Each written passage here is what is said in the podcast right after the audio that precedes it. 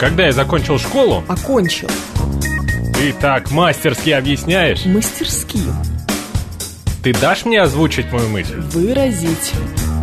С этими редакторами говорить невозможно. Редакторами. Говорит Москва, говорит правильно. Авторская программа Евгении Фоминой. Русский язык. Программа предназначена для лиц старше 16 лет. 12.06 в Москве, русский язык э, на радиостанции «Говорит Москва». Меня зовут Евгения Фомина и наши координаты, друзья. Мы в прямом эфире сразу же. СМС-портал плюс семь девятьсот пять четыре восьмерки девяносто четыре восемь. Говорит МСК Бот латиницей в одно слово. Это мы в Телеграме и семь три семь три девяносто четыре восемь. Телефон прямого эфира. Я сегодня не одна. Сегодня у нас замечательный гость, руководитель Института русского языка «Ясно Центр» Сергей Архипов. Сергей Юрьевич, здравствуйте. Здравствуйте, здравствуйте, Женя. Разговаривать будем сегодня с вами о том, э, как даются названия в русском языке, как нас называются города, всякие поселения, улицы, площади и все такое. Почему, собственно говоря, э, Москва это Москва, как мы здесь живем и как это все называется кругом. Вообще, давайте начнем с того, э, что такое изначально название, что такое топоним, э, откуда он берется и зачем он нам нужен.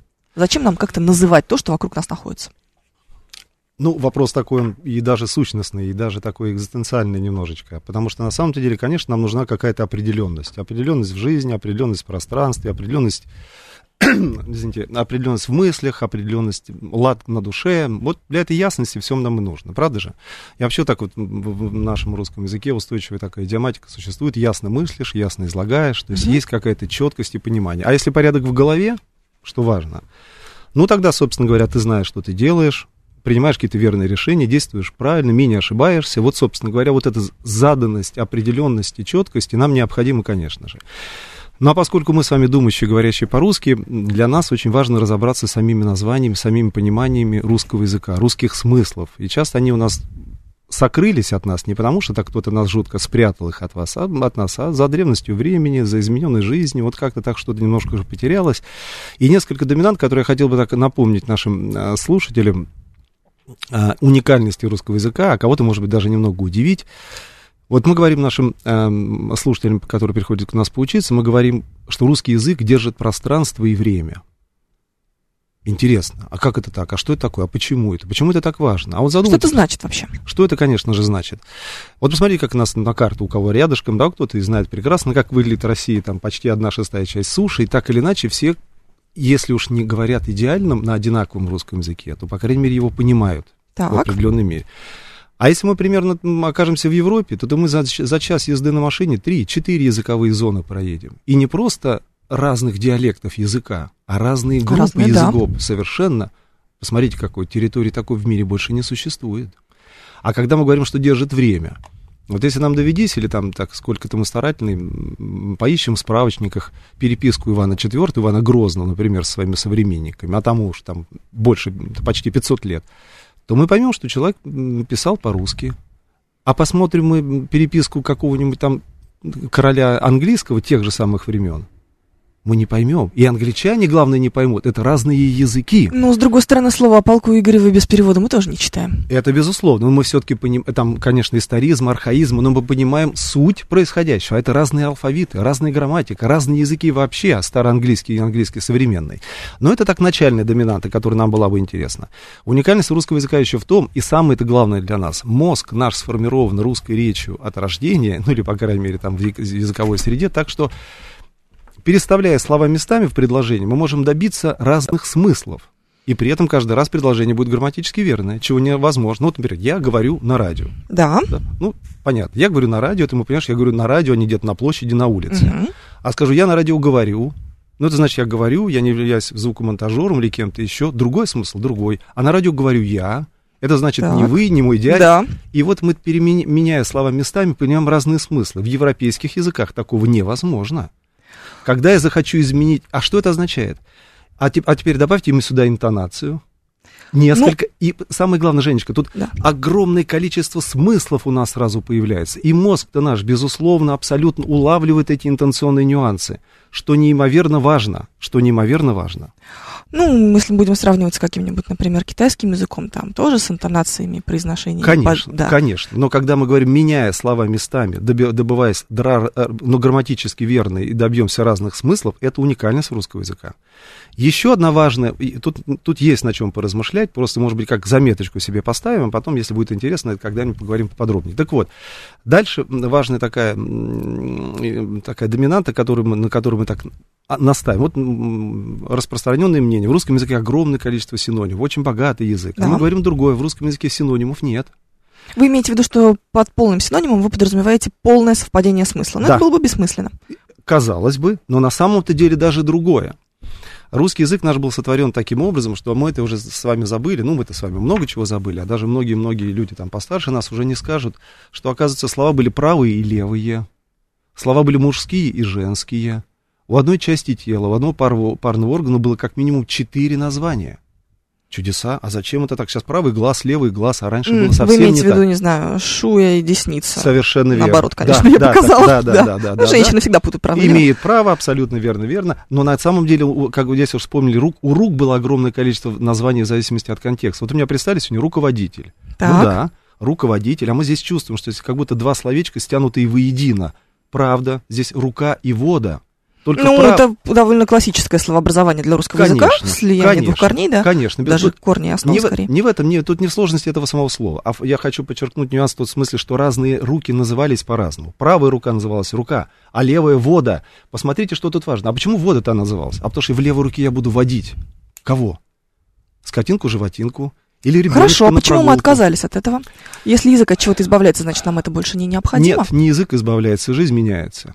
Жизнь меняется, уходит историзм, уходит образ жизни, меняется Да. образ жизни, заменяется. Но на самом-то деле упрощение – это главная беда и главная проблема современной жизни. Почему же Мы- упрощение? Потому Наоборот, что мы упрощение. прирастаем заимствованиями, мы прирастаем новыми нет, нет, словами. Нет, нет, ничего подобного. У нас ис- исчезл с вами смысл смотра и гляда. Мы чувствуем с вами, что смотреть и глядеть разные смыслы.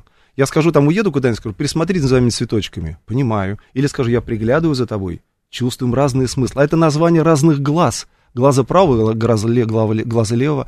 А теперь нам для того, чтобы передать эти нюансы, нужно целое повествование сказать. Так вот, вся эта сложность, все, ве- весь эту, весь, вся эта уникальность русского языка, это, поверьте, уникальность русского языка. Вот, по сути, у нас когда-то было в одном языке, ну, почитай, четыре языка. Правый, левый, мужской, женский. И отсюда огромное количество идиоматических выражений с этим связано. Вот мы сейчас мало Что кто скажет- такое мужской и женский язык? Давайте на этом а вот это оно и есть. Вот это оно и есть. Слова правые и слова левые. Слова правые это слова мужские, слова левые слова женские. Наши предки считали, что тело устроено, как и все в мироздании, устроено таким образом, что вся правая сторона тела у мужчин и женщин считалась мужской стороной, или стороной огненной, или стороной, в зависимости от контекста, черной, активной, Мгм. а сторона левая, сторона женская, и так далее, и так далее. И вот тут мы вспоминаем, если мы про пословицы, поговорки, про всю идиоматику, а коды русского языка лучше всего передаются, конечно, в идиоматике, которая опять, пометуя о том, что мы говорили, через пространство произносится, вот мы сейчас часто произносим, «У- ум зашел за разум. А что это означает? То есть есть какой-то ум, есть разум, они как-то меняются местами, а не помним ведь, не объясним. Можем импровизировать, каждый раз по-разному, но не скажем, а это, оказывается, тоже имеет непосредственно устройство к человеческому телу. И таких примеров громадье, громадье, громадье. Но возвращаясь все-таки к Москве, иначе Да, мы так... да, иначе мы так Да, на этом и да, останемся, да. Потому что русский язык настолько увлекательный, то только-только хватает. Ну, раз уж все-таки вспомнили про пословицы, позвольте... Кстати, пословицы и поговорки. Тоже уже не скажем разницы. А ведь это не одно и то же. Вот баба с возу, кобыле легче. Известная штука, говорим. Что это такое? Это а пословица. пос- Да, почему? Пословица более полная. Поговорка это либо усеченная пословица, либо это, э, по сути, словосочетание. Прекрасно. Вот, наконец, я оказался на, на, той, на той радиостанции, которая знает действительно, в пословице обычно две части. Пословица от слова причет, причекать, чет, пара. Абсолютно верно. А поговорка всегда требует какого-то дополнения. Оно как бы смысл повисает в воздухе. Когда, когда рак на горе свистнет. Поговорка. А почему? А потому что что? Когда рак на горе свистнет. И, Да. кстати сказать, раз уж мы на этой поговорочке сегодня, давайте вот как раз отсюда и войдем к топонимам Москвы, наконец-то все-таки перейдем. А, оказывается, оказывается, это очень важно, Раньше главными знаниями людей были знания о небе, о небесах, о движении небесных тел, потому что вот эти закономерности небесные, Конечно, специально обученные жрецы, специально обученные наблюдатели умели находить и передавать всем своим соплеменникам или сожителям по пространству mm-hmm. для проявлению этих закономерностей уже здесь на Земле. Так вот, рак на горе свистнет из этой, эм, из этой э, серии. Когда мы говорим эту поговорку, мы понимаем, что здесь идет речь о каких-то ну, материальных или финансовых обстоятельствах. Ну, один другому. Ты когда что-то сделаешь, когда мне вернешь, или когда обещанное сотворишь, или когда деньги вернешь, когда что-то такое материальное сотворишь или не сотворишь. А когда рак на горе свистнет, и мы так понимаем, чувствуем... Почему материальное? Ну, например, Может что угодно произойти, когда например, рак на, на, на горе свистнет. Например, ну, то есть никогда. По сути, после дождичка в четверг. А спрошу ты я я почему. То есть, что будет, как контекст употреблять? Ответ-то будет, когда рак на горе свистнет, да. вы правы, мы чувствуем, угу. что это будет или когда не приедешь. Или не весь, когда. Никогда. И, но это в любом случае какое-то да. материальное движение. То есть, так или иначе, движение какое-то так... Ну, вот сейчас вы поймете, почему оно угу. так речь. И на самом-то деле, это вот те самые смыслы, которые уже утекли. А изначально предполагалось именно это так или иначе связано в широком смысле с материальными обстоятельствами. Либо сделаешь обещанное, сотворишь, либо вернешь, ну или так или иначе, так или иначе. Так вот, а тут мы возвращаемся к тонкости русского языка, потому что, когда мы понимаем рак свистнет, и о чем тут речь? Кто вообще слышал свистящего рака? Причем Рак тут не умеет свист... свистеть. Совершенно верно. Тут уж мы точно можем как заулок заулку сказать. Так вот, а когда мы эту первую буковку Т в письменном слое свистнет опустим, мы поймем, что речь не о свистящем раке, а рак свистнет. Рак висит. А где рак висит? Еще более вроде бы как чудаковатость какая-то. На какой верхотуре горе он висит? И тут речь о небесах, о звездах. Речь о созвездии рака который вот скоро у нас поднимется и будет висеть над нашими головами летом. Мы чувствуем, что слово июль, созвездие рака, угу. и имя Илья, ну, очень, ну, чувствуем идиоматически связаны. Так. Июль Илья недалеко ушли. Когда-то Ильин день праздновался в июле. Это сейчас у нас уже Ну, конечно, потому что у нас поменялся календарь, да. А, не, не, Перешли. Нет, нет, нет, не в календаре дело, дело в прецессии. То есть самое вращение Земли смещается, это предварение весеннее, оно смещается, смещается. Но не суть, не суть, не суть, не суть. Астрономическое лето, кстати сказать, на самом деле сейчас наступает 8 мая, а не, не 1 июня. Но это бог бы с ним. Так вот, это свистящий рак или свистнувший рак. И вот мы говорим, когда рак свистнет на горе, то есть когда он будет висеть на какой-то верхотуре. На Ильин день прощались все материальные долги. То есть, угу. когда один другому говорил, когда рак на горе свистнет, придет июль, ты мне и так все спишешь, все простится. К этому идет много количества ритуалов и прощенного воскресенья, но это не относится непосредственно к июлю и к линному да. дню, но все-таки речь взаимосвязана именно об этом. А как же знаменитая одесская версия происхождения этого выражения? Вы знаете что? Про, если вдруг кто-то из наших да. слушателей не знает, да, вор-гастролер по кличке да, да. Рак, по прозвищу Рак, да, который вроде как должен, проиграв mm-hmm. какой-то пари, э, свистнуть на какой-то горе, э, которой практически никогда не пользовались. Ну, что-то там такое было. Вот это все, это все изыски новодела. Mm. Вот это все изыски новодела надо как-то объяснить. Вот тот момент, потерялись смыслы, жизнь убежала, ушла, а идиоматика-то осталась. Мы мы все говорим, а как объяснить? И начинается творчество. И не от злобы, не от злобы, а от желания вот той самой ориентированность, объяснить координаты жизни, дать четкость определений, в которых мы находимся. Так вот, не случайно в Москве на улице Ильинка так. находится главное казначейство империи, Министерство финансов, который прекрасно знает толк и в долгах, и в долгах прощения. Так вот, очень знающие жрецы планировали Москву очень знающие люди закладывали Москву не абы где. Вам не кажется, это какая-то конспирология? А конспирология имеется в виду, ну, что под словом конспирология мы будем понимать? Что есть какой-то тайный заговор, чтобы никто не знал? Ничего не бывало. Было как раз от обратного. Как раз раньше очень многие это знали. Это знание сейчас утеряно. Вот восстановлением этим знанием мы занимаемся конспирология желание запрятать и посредством тайных знаний манипулировать. Мы-то занимаемся как раз наоборот. Мы занимаемся ясностью, ясностью мысли, ясностью понятий и даем вспоминание. Вообще наша задача главная помочь думающим и говорящим по-русски опомниться, увидеть красоту и мощь этого русского языка. Потому что еще одна, благодаря вот этим всем знаменательным сложностям, мы утверждаем, что русский язык это лучший язык управления – благодаря вот этому всему многообразию. Ведь что означает, когда у меня мозг находится в высокой активности, а нейронные связи, они активны, очень много образов, причем из справа влево перетекающие, как вы понимаете, взаимосвязи. У нас мышление. Оно у нас разное, оно у нас сложное, оно у нас аналоговое, оно у нас действительно, действительно по ассоциациям, очень много всего. Так значит, в высоком тонусе находится высшая кора, а раз так, значит, в высоком тонусе находится потенциал человека с таким мозгом. Так вот, Москва. Раз уж мы вспомнили... Москва. Да, да. От раз уж мы- названия давайте, давайте начнем с названия Москвы. О, тут коротко, тут просто не рассказать, потому что, коротко говоря, нужно вспоминать, как же что образовывалось, как люди жили, почему оно так, почему за Можай, какое отношение имеет Можай к названию Москвы. Вот мы про ми- Министерство финансов, позвольте, Да. с простых когда слов, потому что тут нам нужно про слово образование говорить, и мы углубимся в- в- вглубь, вглубь веков. А вот раз вспомнили про Министерство финансов, чуть поговорим о золоте Москвы. Вот если вам это интересно, а я думаю, что нашим слушателям Всем интересно про золото, конечно. Всегда, это всегда. Самый главный разговор всегда о золоте. Так вот, а, интересно будет узнать, что вот одним из знаковых, ну или определяющих условий гармоничной жизни или красоты является наличие золотой пропорции. Известное дело. Или Золотое золото- сечение Леонардо да. Винчи. И не только его, а он его использовал, не значит, что он его изобрел. Это очень простая, ну, как бы, известная математическая история, соотношение двух частей отрезка 38 на 62 градуса, процент, если уж мы так говорим. так вот, вот тут будет некоторое чудо.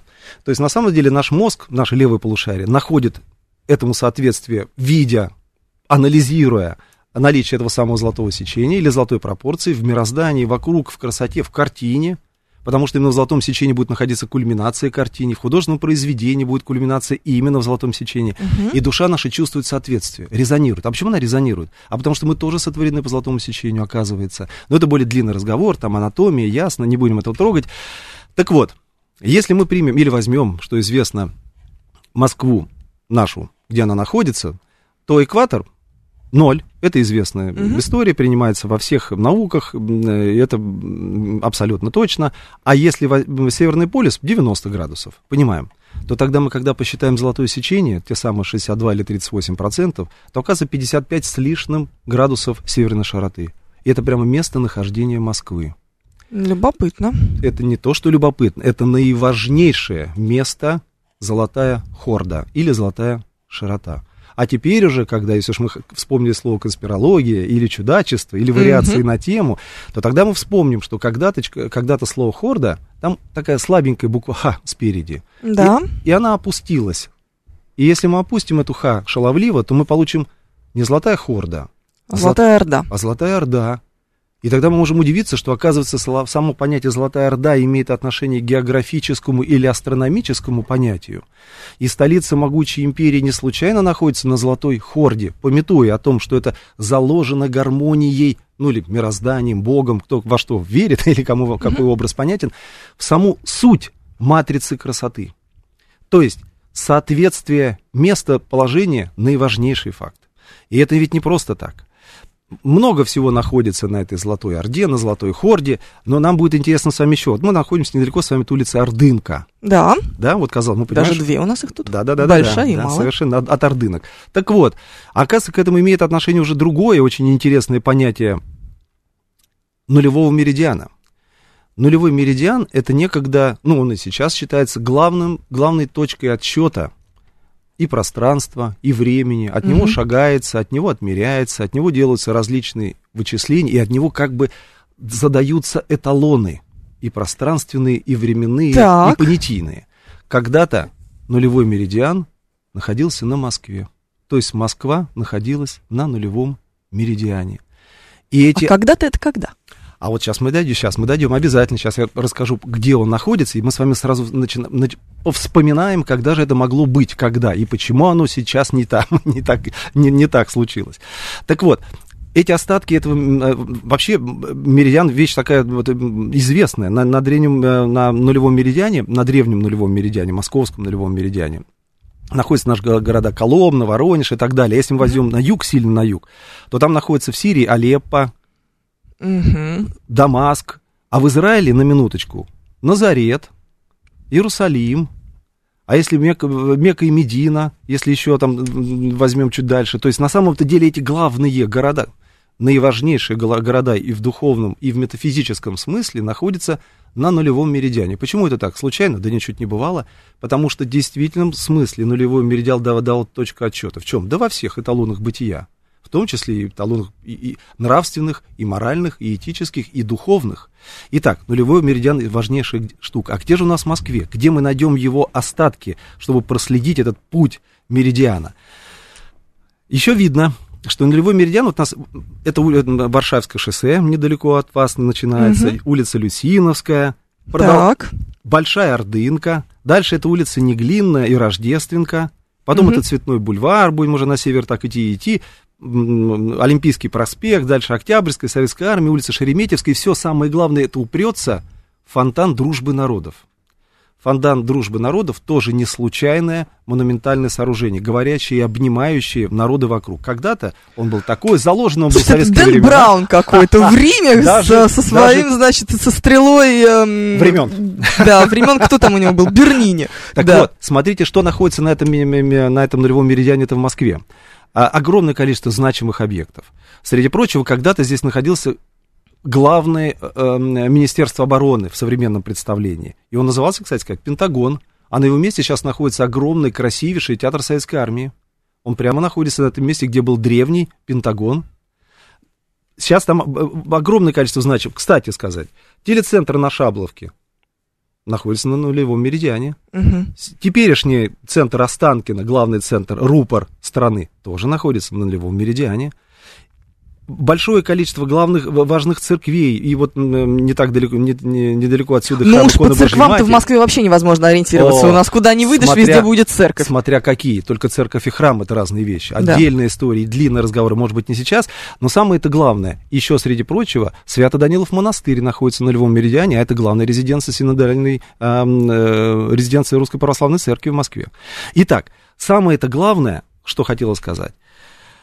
А, когда-то нулевой меридиан чер- Ну, на этом меридиане Проход- находится и цирк Никулина. То есть все возвышено, и цирк, пишет нам Безусловно. Виталий Филипп. А, а между прочим, между прочим, если уж там кто-то про, про, про Никулина, Никулин ведь не просто был клоун. Никулин в свое время был одним из самых главных держателей знания. Вот так вот. На самом деле, вот не, не зря эти аллюзии, шут и клоун, это, и, кстати, задумайтесь, на самом деле он до сих пор считается уникальным. На его похоронах присутствовало все руководство страны. Таких Может быть, потому что Юрий Владимирович один из величайших актеров э, Советского Союза. Скажите, а у нас были актеры не менее значимые? Были. Были, наверное. Приходило все правительство, самое главное на него. Вот поверьте, поверьте, не случайно, это не случайное а, отношение того, что мало того, что он долгие годы возглавлял цирк, мало того, что он был великий актер, великие актеры были до, и после, и руководители цирков было и до, и после. Но такой почитаемости при, среди власть придержащих не было. Ну, это бог с ним, это уже мы совсем далеко уйдем. Так вот, а, к этому нулевому Вот Борис меридиану... пишет, подождите, Давайте, простите, давайте, возвращает нас, давайте да, очень много вопросов. Поговорим да. с Борисом. Да, Борис говорит, минуточку, он говорит, Давайте. «Мо- монголы-татары были язычниками, Так. письменности, письменности практически не имели. Так. Откуда им было знать про золотое сечение и нулевой меридиан? Да, это если... Борис, тогда- оставайтесь с нами, пожалуйста. Да, Борис, оставайтесь, пожалуйста. Да, на самом деле, это если мы за априори примем все буквально нами содержащееся, что вот Орда была ровно такая, вот ровно так оно все выглядит, и ну, ров- ровно в таких исторических событиях произошло. Дело в том, что в наших исследованиях мы очень э, детально и аккуратно разбираемся с историческими фактами. И у нас вот в нашем сообществе принято, что, вы знаете, до 1861 года Мгм. мы историю воспринимаем как литература. То есть, Ну, вы к тому, это что... не значит, что не было точно такого, но означает, что выглядел ровно так Алишер Наваи, или что вот Сократик был точно так, вот выглядел такие кривенькие ножки, такой носик и все остальное, не беремся ему утверждать, потому что тоже мог зарисовать, как выглядел Алишер Наваи, Суфий 15 века, если это было невозможно. А мы находим. И мы находим подтверждение, что он выглядел ровно так, и тогда. И очень много чудес. Если уж про монголо-татар мы вспомнили, ну, там отдельная очень история, как они на своих лошадках в 10 тысяч километров сюда проскакали, понимая, что фураж и корм нужен совершенно был другой. Вопросов к этому огромное количество. А Ну желез- вот Ольга просит и тогда, Давайте Ольгу да, тогда. ам, об источниках, на которые вы Вот, опираетесь. вот. вот когда мы говорим да. про источники, это отдельная история, это отдельно большая история. У нас исследовательский центр, у нас большое количество очень экспедиций, экспедиций было разных, и, и, и, и по городам и весям России не только, и экспедиций было много и в Тибет, и в Гималае. Вот, между прочим, тибетцы до сих пор искренне уверены, что у них был действительно пророк Иса, и он у них там жил, тот самый Иисус, потерянные годы Иисус. В общем, исследований проходит, пр- приходится проводить очень много. Когда мы говорим про источник, некую книжку дайте мне, чтобы из нее почитать, А для чего бы нам тогда было заниматься исследованием, если была бы какая книжка выверенная, да та книжка такой, которую бы поверило все человечество на Земле, и сказал бы, эта книжка та самая, и больше нам никаких исследований есть проводить одна не такая надо. книжка неплохая. Это, например? Например, Библия. А, и да, и нет. Если мы ее будем воспринимать буквально, буквально как хрони, хронологии, тут возникнут у нас много вопросов. Ой, мы уже с вами так сильно отвлеклись. 12.30 в Москве новости. Я напоминаю, что сегодня у нас руководитель э, Института русского языка Ясно Центр Сергей Архипов в гостях. И через несколько минут продолжим. Говорит Москва, говорит правильно. Авторская программа Евгений Фоминой. Русский язык. 12.36 мы продолжаем русский язык на радиостанции «Говорит Москва». Прямой эфир. Меня зовут Евгения Фомина и Сергей Архипов, руководитель Института русского языка Ясно Центр. Сегодня у нас в гостях говорим о московских названиях и не только о них, еще и о том, а, как был устроен русский язык когда-то раньше, а когда раньше, Да, собственно говоря, да. Сергей Юрьевич? Вот мы, когда говорим с вами, сегодня вспомнили про этот самый нулевой меридиан, и почему же он древний, что же он, куда же он там подевался, и что с этим произошло. Так вот, наши, опять, главные знания были раньше, знания о, небесных, о небесных м, движениях, да, А, и без этого никуда. Астрономия, над нами какая-то есть, кстати сказать, мы вспоминали сегодня про пути, про дороги, про, про Да. что такое спас, почему что такое путеводная звезда, это все имеет отношение, прямое отношение к смыслам, главным смыслам, которые мы с вами утеряли. Даже, даже что там пути дороги. Мы с вами не можем сказать внятно разницу между Родина и Отечество. Вот мы где с вами оказались. Почему? Ну, ну, например. Ну, отечество явно имеет общее происхождение со словом «отец». Так, То есть это место, откуда родом наши предки. отлично. А род? Да? А род Мгм. это, соответственно, совокупность своих, от- твоих отцов. Так. Ну, по сути, это синонимы. Во, видите как? Да. А ничуть не бывало. Почему же? А вот смотрите как. Очень наши предки прекрасно представляли, что когда говорили «вставай, солдат, отечество в опасности», и это была главная причина побудительная встать на войну. А умирать он шел за родину. И вот если в простой, А если ему сказать, вставай, солдат, родина в опасности, он не встанет? смысл не другой. Смысл другой. Вот если коротко так, я сейчас объясню, немножечко вы так посмакуете этот смысл, он Мгм. вас отзовется, потому что отец это род, род это род, а как же разница, в чем же разница? А если коротко говоря, в простой формулировке, родина это где ты родился или где ты живешь, Так. а отечество это о том, зачем ты живешь, как ты живешь. И мы понимаем смыслы разные, совершенно разные. Отечество это сон отцов, это смыслы, которые тебе заложены. Два чувства близко, дивно близки нам, в них обретает сердце пищу, любовь к родному попелищу, любовь к отеческим гробам. Разные любови, Пушкин говорил, к отеческим гробам и к пепелищу, то есть к родине и отечеству. Это не синонимы, это совершенно разные смыслы. Родина где живешь, а отечество как? Понимаем, разница фундаментальная. Так вот, раз уж мы про небеса, раз уж куда девать, без, Да. без этого деваться, нулевой меридиан действительно раньше был в Москве. Небеса наши устроены таким образом, что каждые 595 лет, это 11 сарасов, не будем там в такую сильно астрономию уходить, меридиан нам необходимо смещать на 8,5 градусов. Когда-то он после Москвы был в Кронштадте, и слово Кронштадт, Хронштадт, стоянка времени. А теперь он перешагнул уже в Гринвиче, в, буржуинском, в буржуинском Гринвиче. И вот если так условно про арифметику, так, так, что-то... да, Ну, давайте, вот смотрите, давайте, с вами давайте. будет спорить наш слушатель с Конечно. очаровательным ником «Ночное караоке». Обожаю его ники. Да, когда основывалась Москва, еще не умели точно определять широту и долготу. А широта Москвы относится к 90 неправда, градусам. да. Неправда, неправда. Про то, что не умели определять, совершенно неправда. Знали наши предки сильно много, больше, чем знаем мы о них сейчас. Они сильно много знали о жизни тогда. И считается, что если наличие вот этих самых приборов, которые у нас сейчас есть, и это является безусловное определение, ничуть не бывало. Ничуть не бывало, абсолютно все не так. Дело в том, что тут э, для того, чтобы нам понять, почему это таково, мы вынуждены откатываться к самым, к самым, к самым началам. Вообще столица хранит наше очень много тайн всяких. Ну, раз уж мы о тайне заговорили, раз уж мы о тайнах говорили, вот э, как-то мы хотели с вами побеседовать про таинственную загадочную Шамбалу, которую кто только не искал. Какие-то оккультисты, мистики собирались ее найти, и в том числе там эсэсовцы Гиммлера, там целые экспедиции, там и Теософы Блаватской ходили, колени шибали в Гималаево, и в Тибет. Э, Мы, мы не только за ней ходили, мы много раз были там и там. Ну так вот, легенда гласит, что Шамбала, она сокрыта где-то в горах, окружена острыми ос- пиками э, скал, окружена рекой и так далее, и так далее, и так далее. Но для того, чтобы нам понять, что же такое Шамбала и какое это имеет отношение к Москве, Да. нам кое-что нужно знать. Как раньше селились люди. Вот тут люди, ребятам будет понятно. Пусть они абстрагируются немножко от датировок, которые им известны, а просто так вот абстрактно посмотрят, как Люди селились вдоль рек, потому Отлично. что вода это очень важно, это источник Абсолютно жизни, точно. это источник пищи, это Абсолютно. источник пути Конечно. или дороги. Тут уж не знаю, что Вот именно. важнее. А вот на самом деле, если уж пути дороги первые Да. сказали, скажу очень просто. Дорога это была всегда река или вдоль реки. Конечно, это Или абсолютно логично. А путь поперек дороги. Поэтому путь надо держать от одной... Поэтому мы спросим, куда путь держишь? То есть к какой реке идешь? Потому что все большие города, селения были на реках. То есть я у путника Слушайте, спрошу... кто в 2022 году спрашивает, куда путь держишь? Нет. В 2022 году мы Конечно. спрашиваем, куда ты собрался, намылился и пошлепаешь сейчас. Ой, намылился аккуратное слово. Тут, да, тут мы можем аккуратно, не- не- Да. неожиданно оказаться в теме 21+. Но на самом-то деле, на самом-то деле, в 21 казалось бы, казалось бы, неважно. Но мы Да. спросим, куда путь держишь. И путь мы Да не используем... спросим, нет, ну это Может быть, естественно. Это будет выглядеть очень нарочито. Это, Это будет, выглядеть... означать, это как что слово ты- «впрочем», Нет, которое это- люди используют иногда в э, реальной жизни. Да никто так не говорит. Да, используем по-разному, да, мы вспоминаем там великого Остапа Бендера, ибо он использует Да, по, ибо. случаю, по случаю вес. Но вернемся все-таки к Шамбале. Давайте к Шамбале и к Москве. Да. А, иначе мы так вот в филологические изыски с вами идем, а главное, главное не успеем сказать. Так вот, а, Шамбала. Как устроена была жизнь? Правильно вы сказали на реке? Ну, у реки два берега. Один низкий, Да. один высокий. Так вот, изначально селились на низких берегах рек. Почему? А доступ к воде, в которую вы упомянули, простой.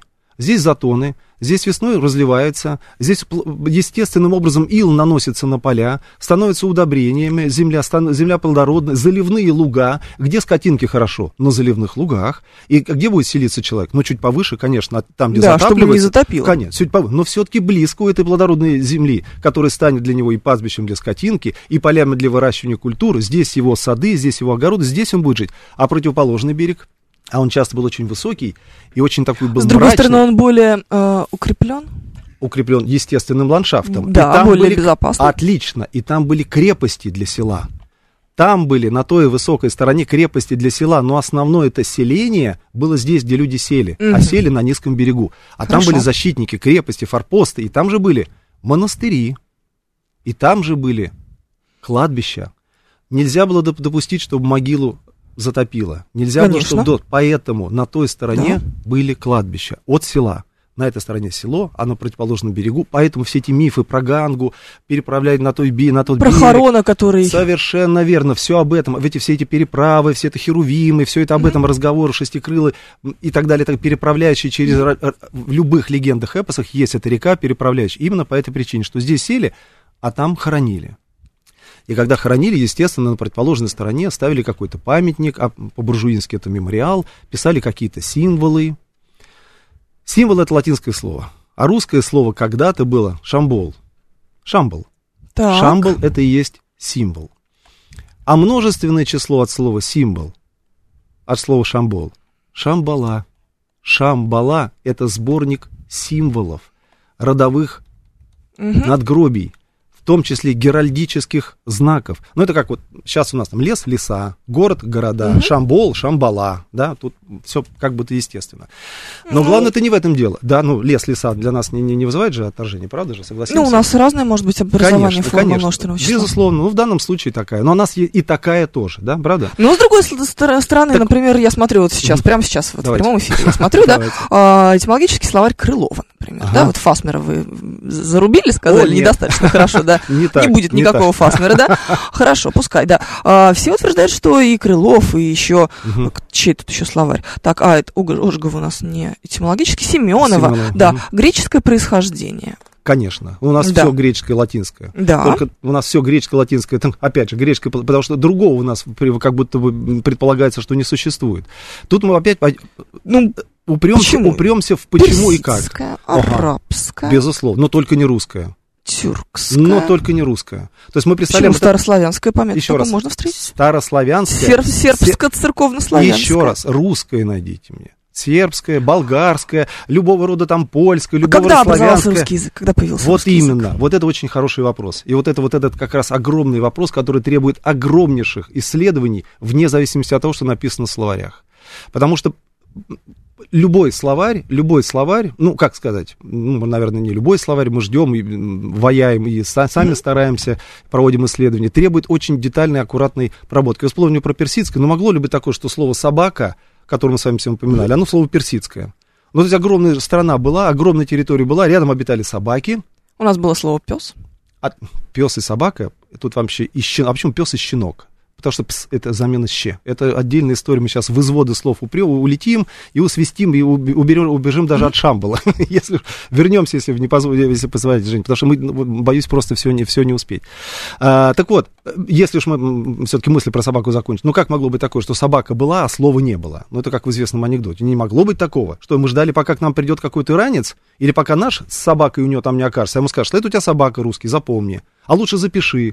А он скажет, вы знаете, греки не пришли, писать не умею. В истории у нас так. У нас Да. буквально так все звучит. Огромная страна, все, у- везде все было, и только нам с вами чуть больше тысячи. А вокруг всем народам за пять. Все, если там Европа, они от Междуречья. Если китайцы, индусы, о, тем вообще по 6, по 6, по 6. Хорошо, а тут здесь минуточку. всего тысячонка А какая-то. вся наша, все наше язычество славянское, все эти перуны, дождь боги и все прочее, Да. прочее, прочее. Да, Да, марены да. И остальные, они какое-то отношение имеют Конечно. к индуистским э, верованиям? А, так, тут тогда нужно... Ну, любопытно, нет, просто смотрите, Нет, у нас же есть славянская Конечно, своя э, конечно, языческая конечно, мифология, назовем да. Ну, мифологией. вот, да, да, мифология, тут м, сложные очень слова, опять мы вынуждены какой-то латыни переходить, но суть-то в том, вы, вы правы, языческие боги у нас Да. есть, и у нас есть разного количества языческие боги, и разного числа их численности. Мгм. Был так называемый, вот когда мы говорим про эти самые, вот мы вспомнили сегодня, 595 лет, шагала история меридианами. И когда переходил нулевой, сменялся нулевой меридиан, задавались новые ритмы, новые отчеты во всем, включая религию, включая религиозные верования. Когда-то был древний первый храм, в котором было четыре бога. Потом стало 8 богов. Откуда мы об а потом знаем? стало 12 богов. Мы знаем, откуда мы знаем. Ну, Откуда- ну откуда? Длинный, очень аккуратный разговор, потому что мы с вами будем откуда, почему, а почему, а почему, почему, и отматывать самое начало из наших исследований, из русского языка, из устройства, то, что было четыре слова описания, из того, как устроены небеса, из этой самой теперешней двенадцатиричности всего. Посмотрите, в любом эпосе знаковых объектов всегда будет по 12 хоть апостолов Христа, хоть Зевсов, условно говоря, и еже с ними, хоть подвигов античного героя, хоть рыцарей круглого стола. И это на самом деле означает сейчас, том, что это третий храм пришел, принеся новое миропонимание. Москва наша с вами построена, один одна из немногих столиц, которая построена 12-частно. Центрическая центр, от него отходит 12 главных дорог. Когда-то бульваров, которые у нас сейчас всего 10, а их было 12. А как надо восстановить? А где они были? Мы же понимаем, через Москва-реку в Москворечье должны переходить были мосты. Посмотрим сейчас на бульварное кольцо. Мы понимаем, вдруг он как-то странно усечен. А бульвара, если мы понимаем, вспоминая, как была устроена жизнь, река, потом поля, потом улица, потом сады. Сады — это бульвары. Значит, бульвароцентричность. Значит, в любом случае 12-частность требует. Вот тот инструмент, про который мы говорим, мы понимаем, как устроены небеса, мы понимаем, как устроен человек. Должно Вообще, это довольно это- традиционная плани- планировка, насколько Конечно. мне известно. Нет, Ради 12-частных. Ально-кольцевая. Да, но только 12-частных, не через край. Посмотрим на Париж, посмотрим на Рим, посмотрим на многие э, э, столицы, и окажется, что не совсем так. Ну, бог бы с ними, мы все-таки находимся в Москве, мы, все-таки вернемся в Москве, то действительно это получается, то, что про, про топонимы и названия мы так и не успеем сильно много-то поговорить. Так вот, Шамбала. Мгм. На этой стороне село это Шабаловка, а на противоположной стороне это Шамбала. Из Шабаловки переправлялись в Шамбалу. То есть, но это же не просто так кладбище, набор символов. Самое это главное, мы с вами поняли, что там были еще устроены, там устроены были монастыри. Монастыри, форпосты. Монастырей в Москве Мгм, мгм. много. Давайте Совершенно так скажем. верно. Мы щас- Будем цензурно Давайте, выражаться. давайте. Мы Да. говорим про древние времена, про тот самый... Про какие? про- Давайте, а конкретно как... а Еще как- раз. Да. Два, когда мы понимаем, что шагал меридиан, э, нулевой меридиан смещается каждые 595 лет, и раньше он был древний, значит, как минимум кратно 595 годам. Сколько? Два кратно. Или там полтора, это уже отдельная там история, отдельно-отдельный разговор. Так, 1147 год, правильно? Это если мы с вами опираемся... Год основания столицы нашей Родины. А, нет, неправильно. Неправильно. Не, неправильно. Хорошо. Пометуя, что мы относимся к ли- в буквальной летоисчислению э, до 1861 года как к литературе. Мы занимаемся русским языком. Вот Так. мы занимаемся русской историей, еще более сложная штука. Понимаешь, что история это наука политическая. Да, Ну, есть, безусловно. а если мы понимаем, что это еще и политическая литература, что много очень вымыслов было на эту тему написано, то, то действительно очень сложно с этим так детально разбираться, в двух словах разбираться. Тем более мы уже понимаем, что тема, наверное, важнейшая, чтобы ее так бегло проскакивать. Ничего себе образование столицы. Так вот, когда мы говорим там про Шамбалу, среди прочего, в этих монастырях не просто были сидели монахи. Все летописи, все хроники Да, писались монахами. Безусловно, потому что духовенство Все одна из наиболее образованных частей общества. Э, Ну, да, ну, да, такой императив, он сложный, потому что что такое образованный, это отношение имеет Они умели писать, образу. давайте так. Безусловно, писать умели не Да. только они, писать умели на правом берегу жрецы, но не в этом дело, почему писалось с ними, сотворялось. Среди прочего, монахов э, проводило очень много опытов, очень много действительных опытов физики, и метафизики тоже были там. Химики и алхимики тоже были там. Вспоминаем хоть Гёте с его Фаустом, хоть кого угодно. Кельи, монахи, Да? все эксперименты и так далее, и так далее. Вот этот набор тайных знаний естественным образом хранился там. Любых, да, знаний. И о медикаментах, и о ядах, и о порохе, и о софийском или философском камне. А есть философский камень, а есть софийский камень о секретах жизни и смерти в этом смысле. Вот эти секреты и искали все метафизики в этой самой Шамбале. То есть Шамбала это не одно понятие, это собирательный образ монастырей. Но естественным образом мы понимаем, что чем сокрытий монастырь, а это значит удаленнее, где-то более затворнее, где-то находится высоко в горах, менее доступный, значит, Ну, есть надежда горах полагать- у нас на родине нет, тяжеловато нет, нет, нет, с мы вспоми- монастырями в горах. Мы всп- Нет, ну у нас тоже есть, у нас просто не такие горы, как в Тибете и в Гималаях. Мы просто вспоминаем ту самую мистическую Шамбалу, в которую там э, Гиммлер со товарищи пытался все проникнуть. То есть просто считается, чем выше монастырь, чем он затворнее, тем значит более таинственные секреты там хранятся. В этом вся мистификация или все, э, как сказать, легендополагание вокруг, вокруг Шамбалы. Так вот, интересно нам с вами будет узнать, что среди прочего, ну или так, логически даже порассуждать, э, не просто там хранились знания, но среди прочего там был еще и определенный информационный центр естественным образом сотворен. Ну, то есть, если там хранятся знания, там хранится информация, значит, какое-то дозирование Да. и выдавание информации как центр информационный допустим. Правда же? Переписываем рукописи. И да, и объявление каких-то э, информационных эм, распоряжений и каких-то э, выдачи информации не только вовнутрь, она и вовне происходила.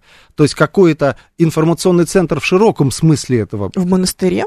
Из монастыря, не Из в, монастыря. из монастыря. Колокольня, глашатые, объявление, заявление, Мгм. вот вам такое, вот теперь звезды так, вот у нас теперь сместилось вас во- во- вот так. Мы же понимаем, что информация, она же не просто для, для- для внутреннего потребления была, правда же? Если мы понимаем, что порох изобрели, значит, как-то на- выдали его вовне, что-то изобрели, выдали как-то вовне, какое-то открытие сделали, выдали его вовне, да? Об этом же речь была.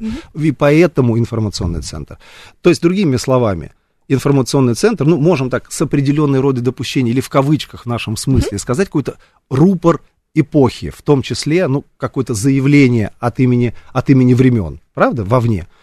Но вот именно по этой причине, как бы там странно нам ни казалось, собирая теперь же воедино Золотая Хорда, на которой находится Москва, нулевой меридиан, который идет, пересекая Москву, и когда-то он делил Красную площадь на два, и к этому имеет, кстати, герб нашего двуглавого орла, который смотрит одним глазом темным, туда уже когда пришла тьма, и в другим светлом, туда А я думала, тьма он на пришла. восток и на запад смотрит. Конечно, абсолютно. А куда на восток? И какой на запад? Почему глаз такой? Почему такой? Какой имеет мистификация и про Орлова, и про Потемкина? Какая вот эта литература к чему имеет отношение? Так почему Москва это Москва? Так вот, так вот, давайте, давайте про несчастную хоть Шабалу Да. договорим. Так вот, именно поэтому Шаболовка, которая не так, не так уж далеко отсюда находится, телецентр или Шуховская башня, Да. находится на территории бывшего монастыря. Так. Останкино, телецентр, как мы понимаем из своего названия, конечно, имеет отношение и к кладбищу, Мгм. и к монастырю. Так, а мы? Это главный это, между рупор. прочим, дом э, радио, здание, на котором, в котором мы сейчас И находимся. мы, мы находимся с вами не- буквально в, в нескольких шагах от нулевого меридиана. В нескольких шагах от нулевого меридиана. Был Ордынок. монастырь на месте дома радио? Не буду врать, не знаю. Надо Был- проверить. Надо проверить. Вот ви- видите, сколько изысков нам приходится проводить. А скажи, откуда, где источник? Был он туда? Да, и, и скажут, полезем, где и полезем, источник. и полезем, и полезем, и будем искать, и воспроизводить. Ну, и обоснованный ответ, Ну, обоснованный источник вопрос. же. А, знаете, вот это же как будто бы может быть совпадением.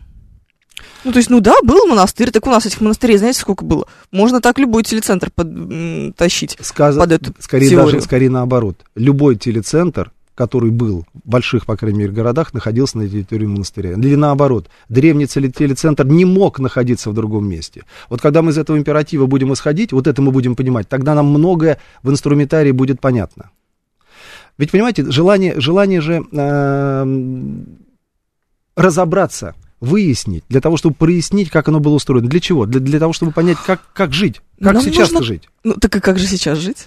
А прежде чего, пока вы не поймете, как жить, вам нужно ответить на вопрос, что такое, что такое счастье. Правда, речь именно об этом, как жить счастливо. Но мы же понимаем, что опять в русской идиоматике огромное количество сентенций говорят о том, что русскому хорошо, то немцу смерть. Или там, где родился, там и пригодился.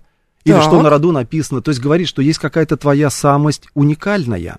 То есть для начала это тогда... свойственно любому народу. Ну, мы все хотим считать себя конечно. лучше, чем остальные. Нет, это нет, нормально нет, нет, совершенно. не надо лучше. Лучше это всегда сравнение. А описание, кто ты, это не одно и то же. Для начала главное понять свои ценности, не превознесение, а понять, кто я. Опять, где родился. Не, нам там- надо превозноситься только исключительно, Ну, я считаю. Здесь вам, ну, нет, великий нет. русский народ. Не, не, вам надо слушать, думать и знать. Мне очень понравились Вот, ваши слоганы. да. Так вот, вот так вот. На самом-то деле, то, что он великий, это не значит, что он самый великий. Это предполагается, все должны потесниться. Это на самом, ну, это, это тупиковая история.